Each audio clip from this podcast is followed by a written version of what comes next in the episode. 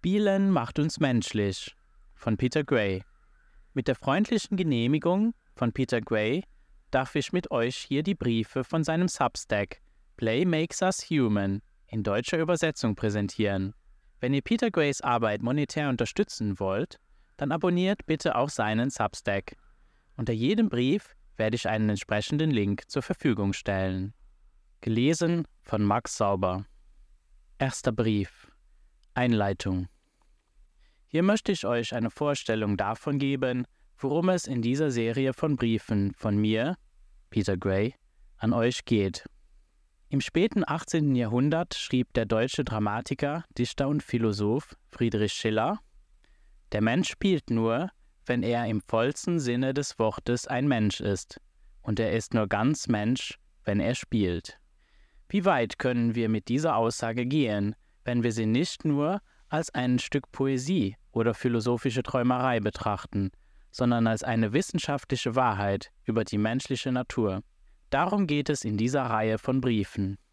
Zu Beginn des 20. Jahrhunderts schrieb der niederländische Kulturhistoriker Johann Huizinga ein Buch mit dem Titel Homo Ludens, eines der wenigen klassischen Werke über das menschliche Spiel. Der Titel impliziert, dass wir vielleicht mehr Homo Ludens, spielerische Menschen, sind als Homo sapiens, weise Menschen, ein Name, den wir uns selbst unbescheidenerweise gegeben haben. Ich liebe den Titel von Huzingas Buch und habe viel aus dem Inhalt gelernt. Aber der Inhalt wird dem Titel nicht gerecht. Im Vorwort schreibt Huizinga, das Spiel wird hier nicht als biologisches, sondern als kulturelles Phänomen verstanden. Es wird historisch, nicht wissenschaftlich betrachtet. Was wäre, wenn wir unsere spielerische Natur wissenschaftlich angehen und versuchen würden, sie als biologisches, und psychologisches und anthropologisches Konzept zu verstehen. Darum geht es in dieser Reihe von Briefen. Hier sind einige der Fragen, denen wir in dieser Reihe nachgehen werden. Wie unterscheiden wir Menschen uns von anderen Tieren, insbesondere von Affen, in unserer Verspieltheit? Wie hat unsere Verspieltheit es uns ermöglicht, im Gegensatz zu anderen Primaten in Gruppen mit mehreren Männern und Frauen zu leben, zu teilen und zu kooperieren? Wie könnte die weibliche Partnerwahl zum Anstieg der Verspieltheit und zum Rückgang der Aggressivität in der menschlichen Evolution beigetragen haben? Inwiefern könnte die symbolische Natur des Spiels eine Grundlage für die Entstehung der menschlichen Sprache gewesen sein? Inwiefern bildet das Spiel eine Grundlage für die menschliche Moral? Wie wirkt der Spieltrieb dem Dominanztrieb entgegen, wenn wir dem Spiel freien Lauf lassen. Wie unterscheiden sich die spielerischen Religionen der Jäger und Sammler in ihren sozialen Auswirkungen von den hierarchischen, furchteinflößenden Religionen, die aus der Landwirtschaft und dem Feudalismus hervorgegangen sind? Inwiefern bietet unser Homo Ludens Natur eine Atempause und mögliche Erlösung von unserer den Planeten zerstörenden Homo economicus Natur? Inwiefern bilden das Spiel und die Neugier der Kinder die natürliche Grundlage für Bildung, das heißt für die einzigartige menschliche Fähigkeit zur kulturellen Aneignung? Was geschieht, wenn Kindern das Spiel vorenthalten wird, wie es heute der Fall ist? Wenn das Spiel so wertvoll ist, so sehr zu unserer Natur gehört, warum wurde es dann so lange von den gesellschaftlichen Kräften verunglimpft? Wenn das Spiel so wertvoll ist, so sehr zu unserer Natur gehört, warum schenken Psychologen ihm dann so wenig Aufmerksamkeit?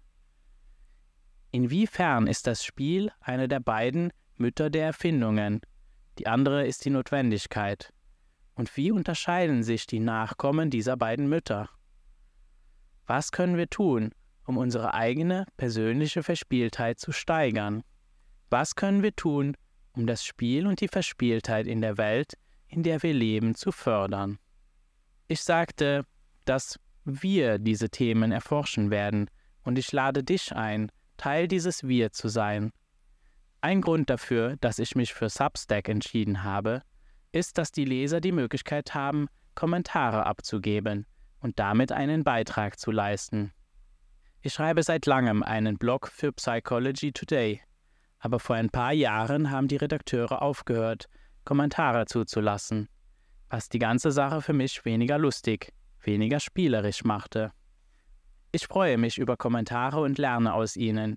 Ich werde nicht die Zeit haben, auf alle Kommentare zu antworten, aber ich werde versuchen, sie alle zu lesen, und sie werden mein Denken und Schreiben im weiteren Verlauf beeinflussen. Gelegentlich werde ich diesen Newsletter auch als Informationsquelle nutzen, indem ich kleine Umfragen durchführe, um die Gedanken oder Erfahrungen der Leser zu einem bestimmten Thema zu erfahren. Ich hoffe, du wirst dich daran beteiligen.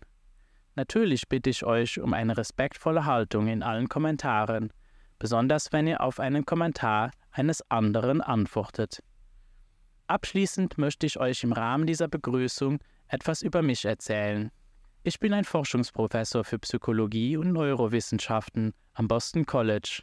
Ich bin Autor des ersten einführenden Psychologie-Lehrbuchs, das die gesamte Psychologie aus einer evolutionären Perspektive betrachtet, und des Buchs Free to Learn Why Releasing the Instinct to Play Will Make Our Children Happier, More Self-Reliant and Better Students for Life. In Deutsch Befreit Lernen, wie Lernen in Freiheit spielend gelingt, das in 18 Sprachen übersetzt wurde. Ich habe viele wissenschaftliche Artikel über Spiel und selbstbestimmte Bildung veröffentlicht, von denen du viele auf meiner Webseite finden und herunterladen kannst. Ich danke euch, dass ihr diesen ersten einleitenden Brief gelesen habt. Abonniere diese Reihe jetzt, falls du sie noch nicht abonniert hast, und informiere bitte andere, die daran interessiert sein könnten, über diese Briefserie. Du kannst den Newsletter gerne kostenlos abonnieren. Wenn du dich irgendwann dazu entschließt, einen Beitrag zu leisten, um deine Freude an diesen Briefen auszudrücken und mich zu ermutigen, weiterzumachen, solltest du wissen, dass alle eingehenden Beiträge dazu verwendet werden, gemeinnützige Organisationen zu unterstützen, die sich dafür einsetzen, mehr Spiel und Freiheit in das Leben von Kindern zu bringen. Peter Gray, 18. April 2023. Anmerkung des Übersetzers. Falls du auch mich unterstützen willst, abonniere gerne auch meinen Newsletter für noch mehr rund um das Thema der selbstbestimmten Bildung. Alle Links findest du in den Show Notes.